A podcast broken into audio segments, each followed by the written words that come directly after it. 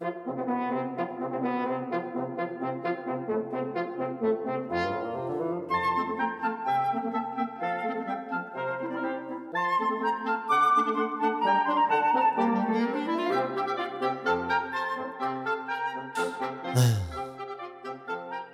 天在某超商结账的时候嘞，然后眼睛不小心瞄到那个收银的位置后方，应该是靠上方的地方，还有那个液晶电视荧幕嘛，就播的那个一些宣传的广告影片啊什么的。平常大家应该也反而就不会太去在意里面的内容，或者说我不知道有有人会在意吗？应该还好吧，我也是略过。但反而倒是出现了一个状况，引起了我的注意。而不是那个广告的内容，是他那个画面有出了问题，搞得我就一直盯着看，差点忘了要给钱，就待在那个地方。然后是为什么？就他那个影片还在播，但是呢，突然在那个画面的中央呢，显然就是他那个播放的电脑出问题了，可能需要重启，然后那个 Windows 正在更新啊什么的，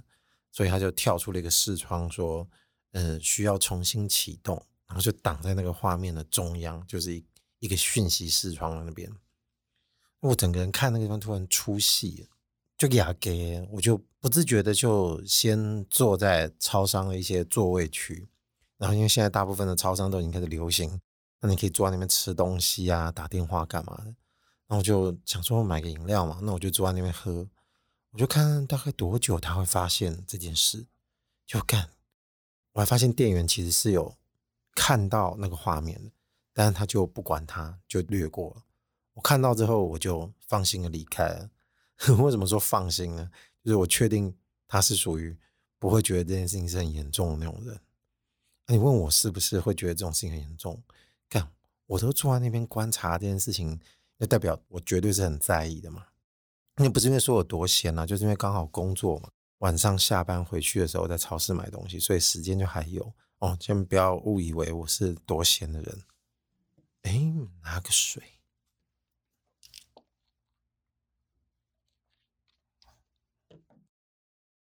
因为自己做设计，常常会用到 PPT 一样。他说，你看到一些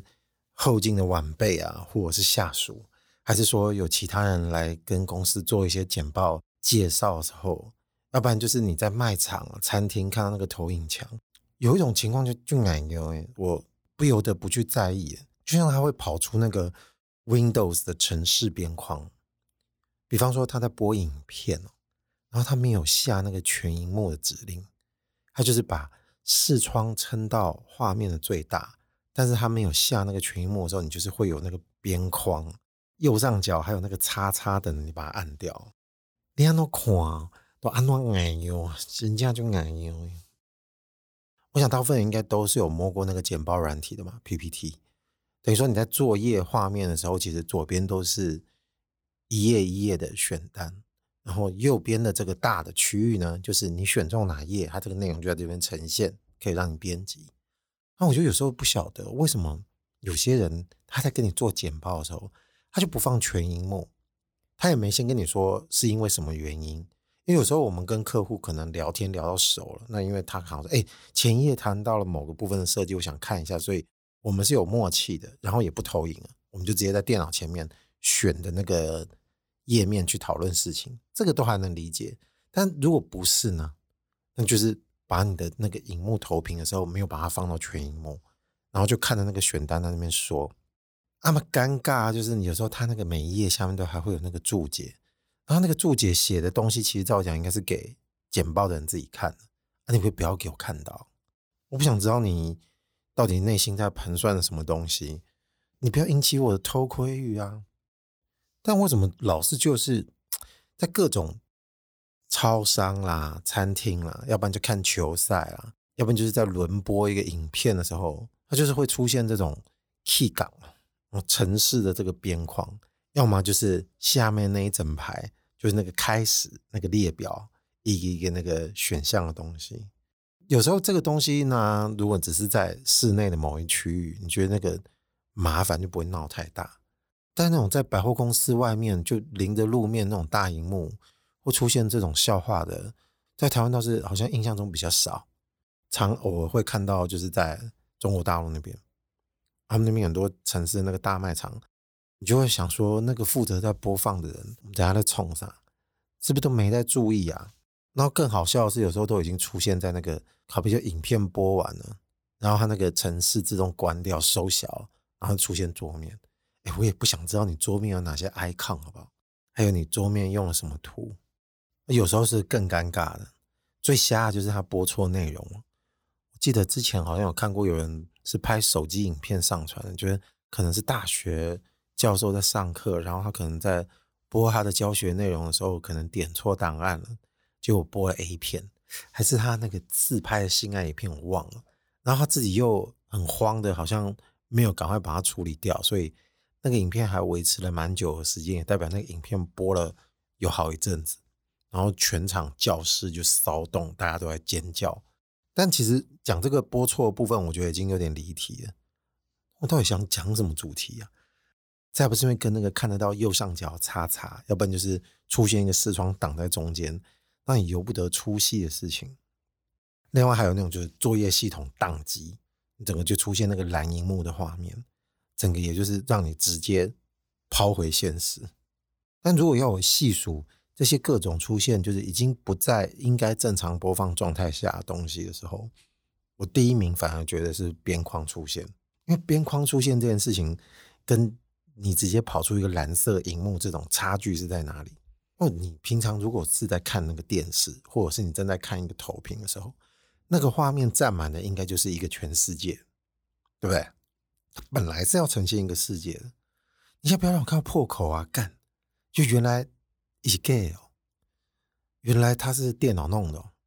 我不想知道你背后是用什么东西让我看到那个荧幕，因为你本来也没这个打算，所以你拜托不要让我看到那些叉叉，我不要看到那个框。但是如果你常常会看到有这种情形，那是不是代表有人跟我想法是不一样？他是觉得这个出现应该是 OK 的，有什么大不了的？你干嘛？你又看不了，然后你看不懂里面的东西吗？那觉得这样 OK 的人，我就讲一个事情问问你哦。你如果你去电影院看电影的时候，然后你看那个边边有一个叉叉，你会觉得没叉，看完整场的话，那我就给你过。我包准大部分人看完没几分钟就会跑出去外面喊说：“你这个是有什么问题？可不可以把那个东西给弄掉？”因为它是要沉浸在那个整个画面里面的嘛。那今天我为什么要在这件事情上打折扣呢？你今天如果是要给我广告的话，麻烦你可不可以好好给我广告，不要出现这种状况。我曾经就也有过类似的情形，就是我那时候还在上海工作的时候，那公司就会有一个很大的投屏，因为我们是做设计的嘛，然后就会跑很多很有设计感的空间照片在四个连接大荧幕上面。然后我们的同事早上刚上班进公司开机，然后弄那个画面的时候，他就常常会没有想到要去开那个全荧幕。我每次很生气的在讲这一点的时候。我都感受到，就是好像没有很 get 到我为什么觉得这东西很不 OK。他说播就播，有差异这么大吗？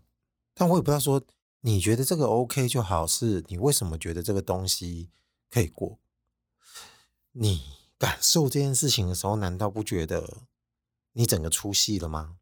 还是你可以说啊，没关系啊，那个我还是能看东西，是不是应该有个前提？那你没这个前提，你怎么能够大家都有共同的默契？但讲到这件小事呢，我认为其实跟这几周进来的一个社会时事其实是有点关联的。但这个是确实让人家觉得有点心痛的。当然就是指这个花莲铁路的这个意外事件，大家应该都已经知道这件事情大致的始末，因为新闻都会播很多，大家自己心里应该也会挺关心，到底是发生了什么样子的原因会导致这样子的意外。所以也当然了，我不会在这里面去把那个原委大概说一下。那我们大家都知道，就是认为症结是在于人们做事马虎这种轻忽的态度，酿成后面不可挽救的这种灾难了。也因此，我常常看到大家就这一阵子在社交平台或是媒体文章，都会说我们台湾人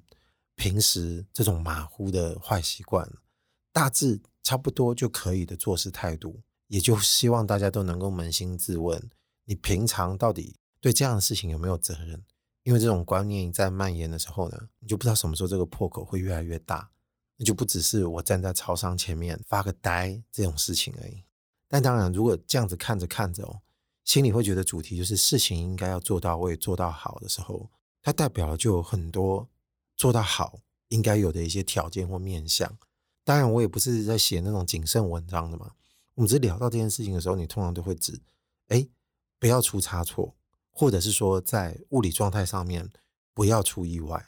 因为这都是怕事后会出问题的，这是一种考量方向。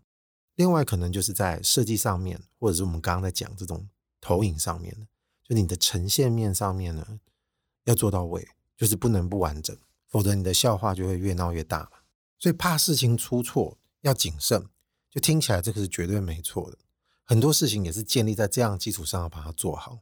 因为建筑啊、建设啊、机械这一类的东西，乍看之下跟一个做一个设计，你要简报的时候有没有到位？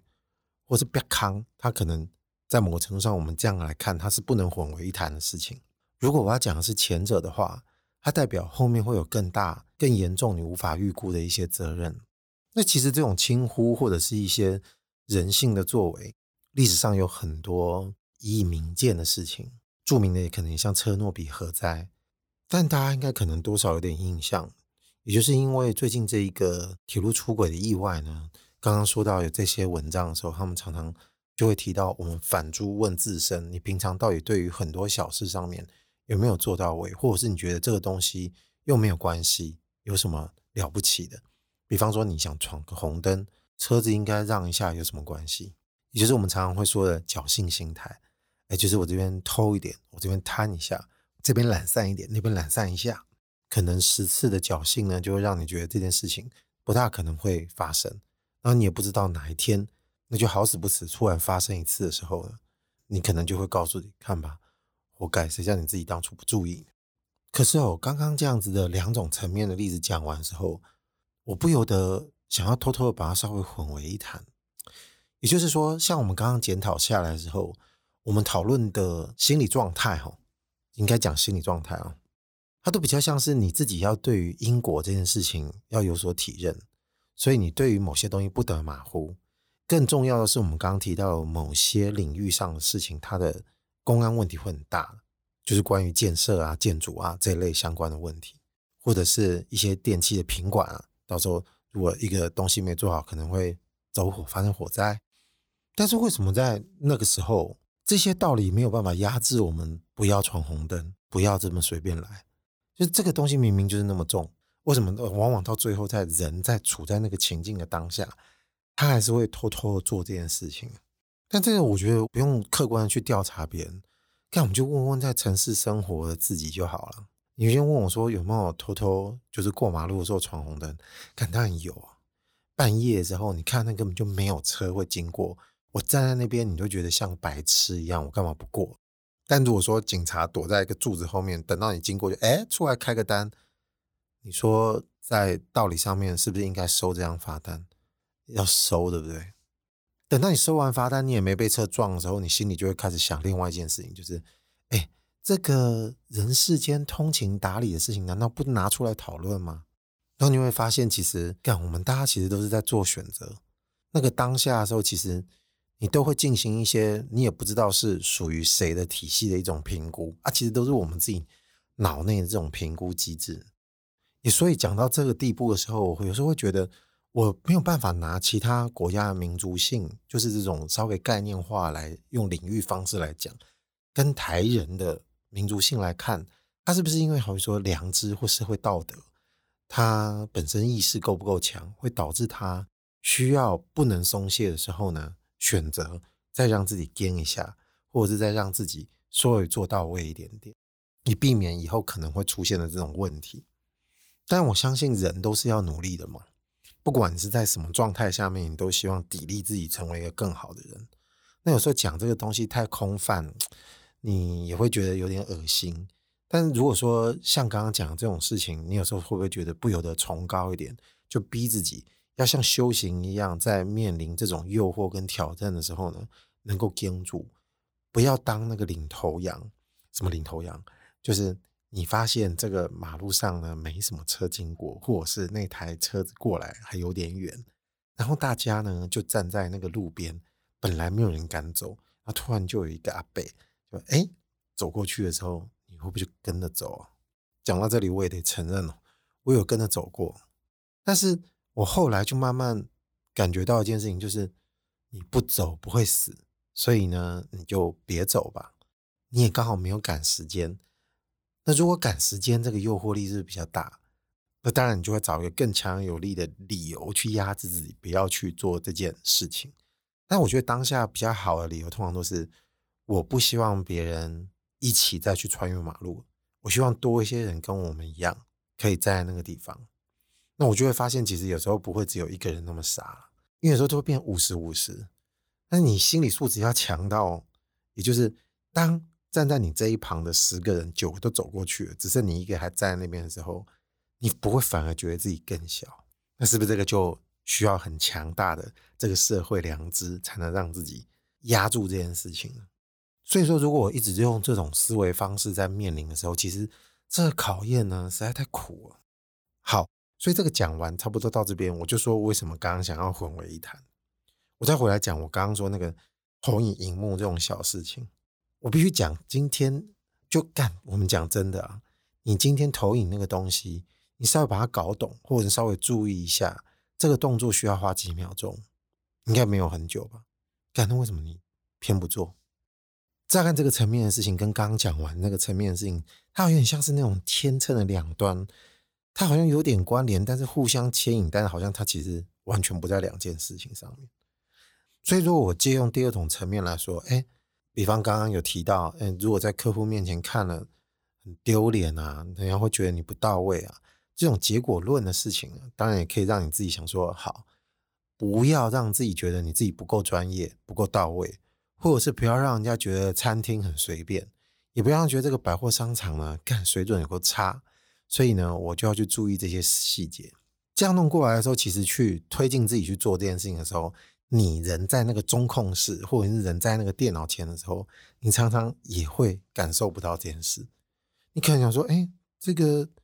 看得到啊，有什么很大的差别吗？”那大老板骂了我再改吧。你就会发现，有时候人就这么皮，有时候自己就这么皮。你沟通这些观念，你不知道为什么，你就是会做那么机掰的事情。所以反倒是哦，我刚刚说你看了那个很奶油的事情，才是我刚刚说第一个层面他要讲的。就是你怎么看都不顺眼，你为什么不去把它做好？我觉得这件事情反而在某些层面上面，它应该要凌驾所有那种因果关系的推敲。你不要去谈后面会有什么特别大的后果，你不要去谈说我要种什么因结什么果，你不要去想到回报，你不要去想到各种有可能你会得到善报，或者是你不要做坏事你会得到恶报这种想法。所以我常常会觉得。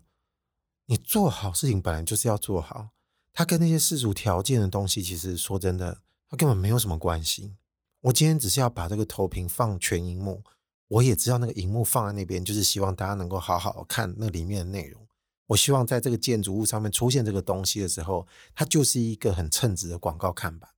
我希望在墙壁上面播这个球赛的时候，就不要让人家出戏，就是这个东西就是我想要呈现的东西，我没有别的。我就是希望他这个东西能够纯粹的把它做好，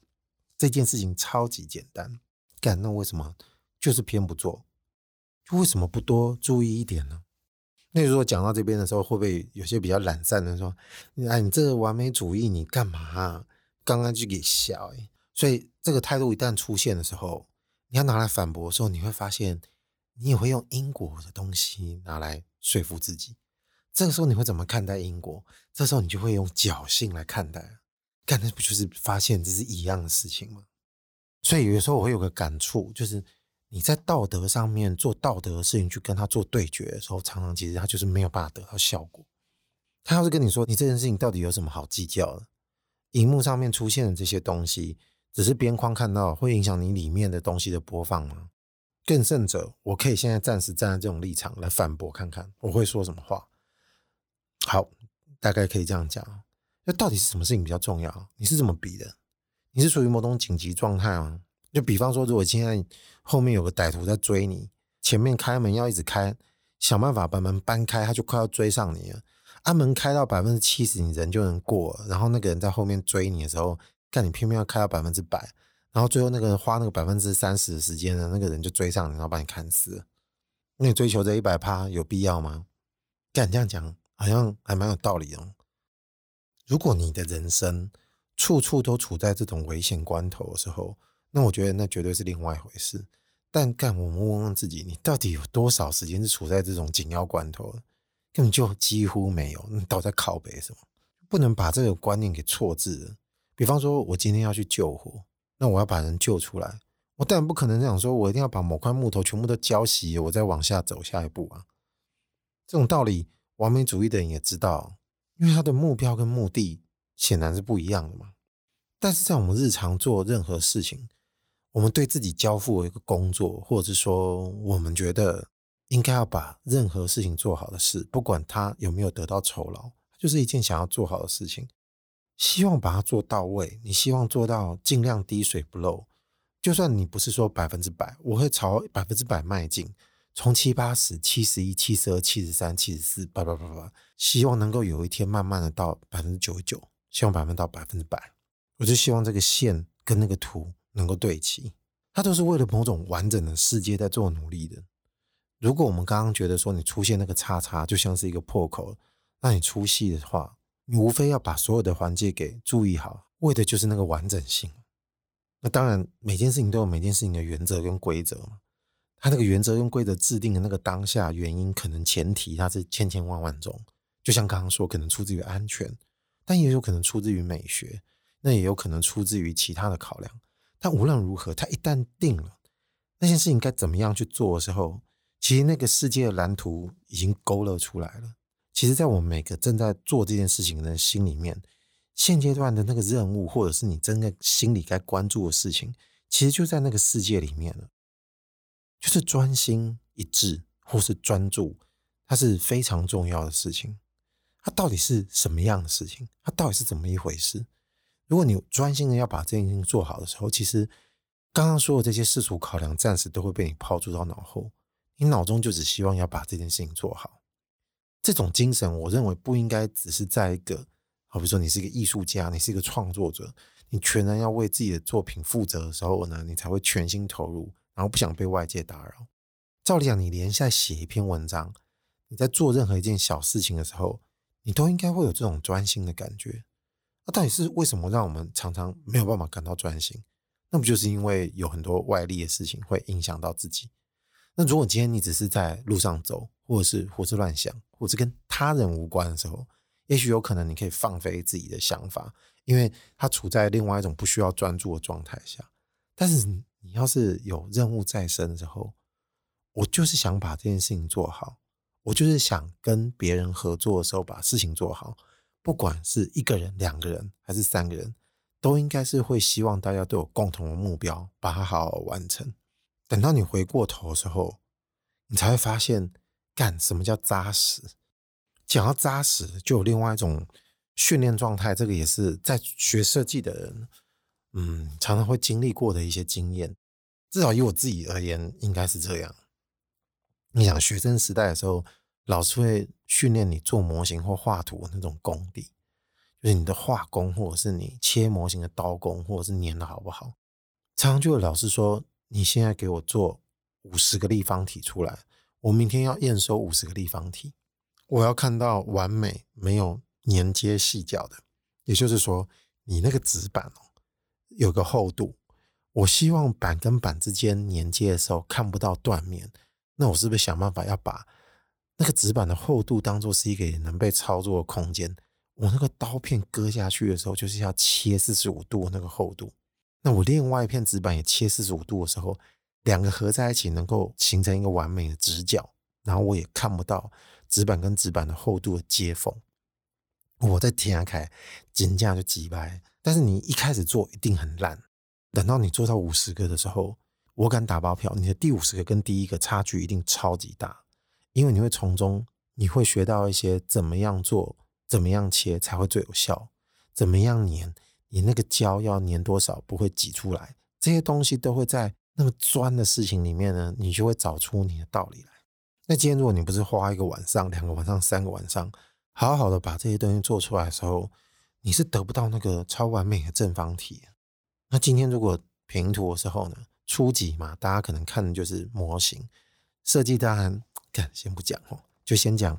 哎，这个学生基本功做模型的功力扎不扎实？扎实，你这个字就会跑出来可以讲。那你今天如果没有办法好好的去思考，你要去钻研这个东西怎么做得好，你一天到晚都在想别的事情的时候，你如果没有办法专心一致，没有办法进入某种状态，你一直在游离的情况下做这些东西，做五十个都一样。但当然，我觉得人性是蛮有趣的。就是你真的要乖乖做五十个的时候，你就是一定会做到更好。干，那这样讲不就代表一件事情，就是只要你肯好好的做这件事情，你很容易就会朝那种比较善良的方向走去嘛。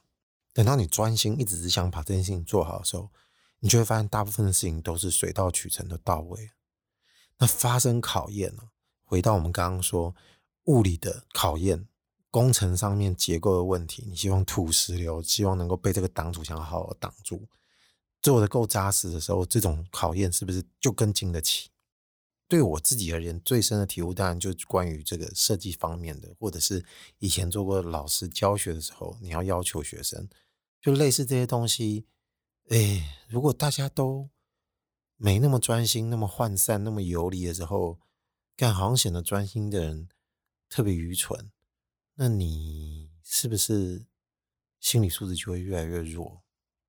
而单当全部的人大部分都开始朝某个趋势迈进，都是想要专注把事情做好的时候，这件事情是不是慢慢自然会减少？所以，我们反而应该是常常会问问自己，就是你在多少 moment 下，在这个社会上做事，或者是你任任何需要专心的时候，诶，是不是没有享受到那种投入的感觉？因为大部分可能都有很多盘算，因为你就是盘算的那些因果，所以如果你不去计较付出跟收获的时候，它反而会带你到另外一种状态跟境界。啊、你怎么算哦？到最后你就是没办法算过自己的劣根性，你就爱算嘛。所以说，这种感想就是专注这种事情，它是很难达成，但是它好像又很容易达成的一件事。它只要真的让你开始了。它就很容易可以让你慢慢的进入状况，只怕就是你没真正开始，那你可能就会一直在这个进进出出的地方，在门口徘徊来徘徊去，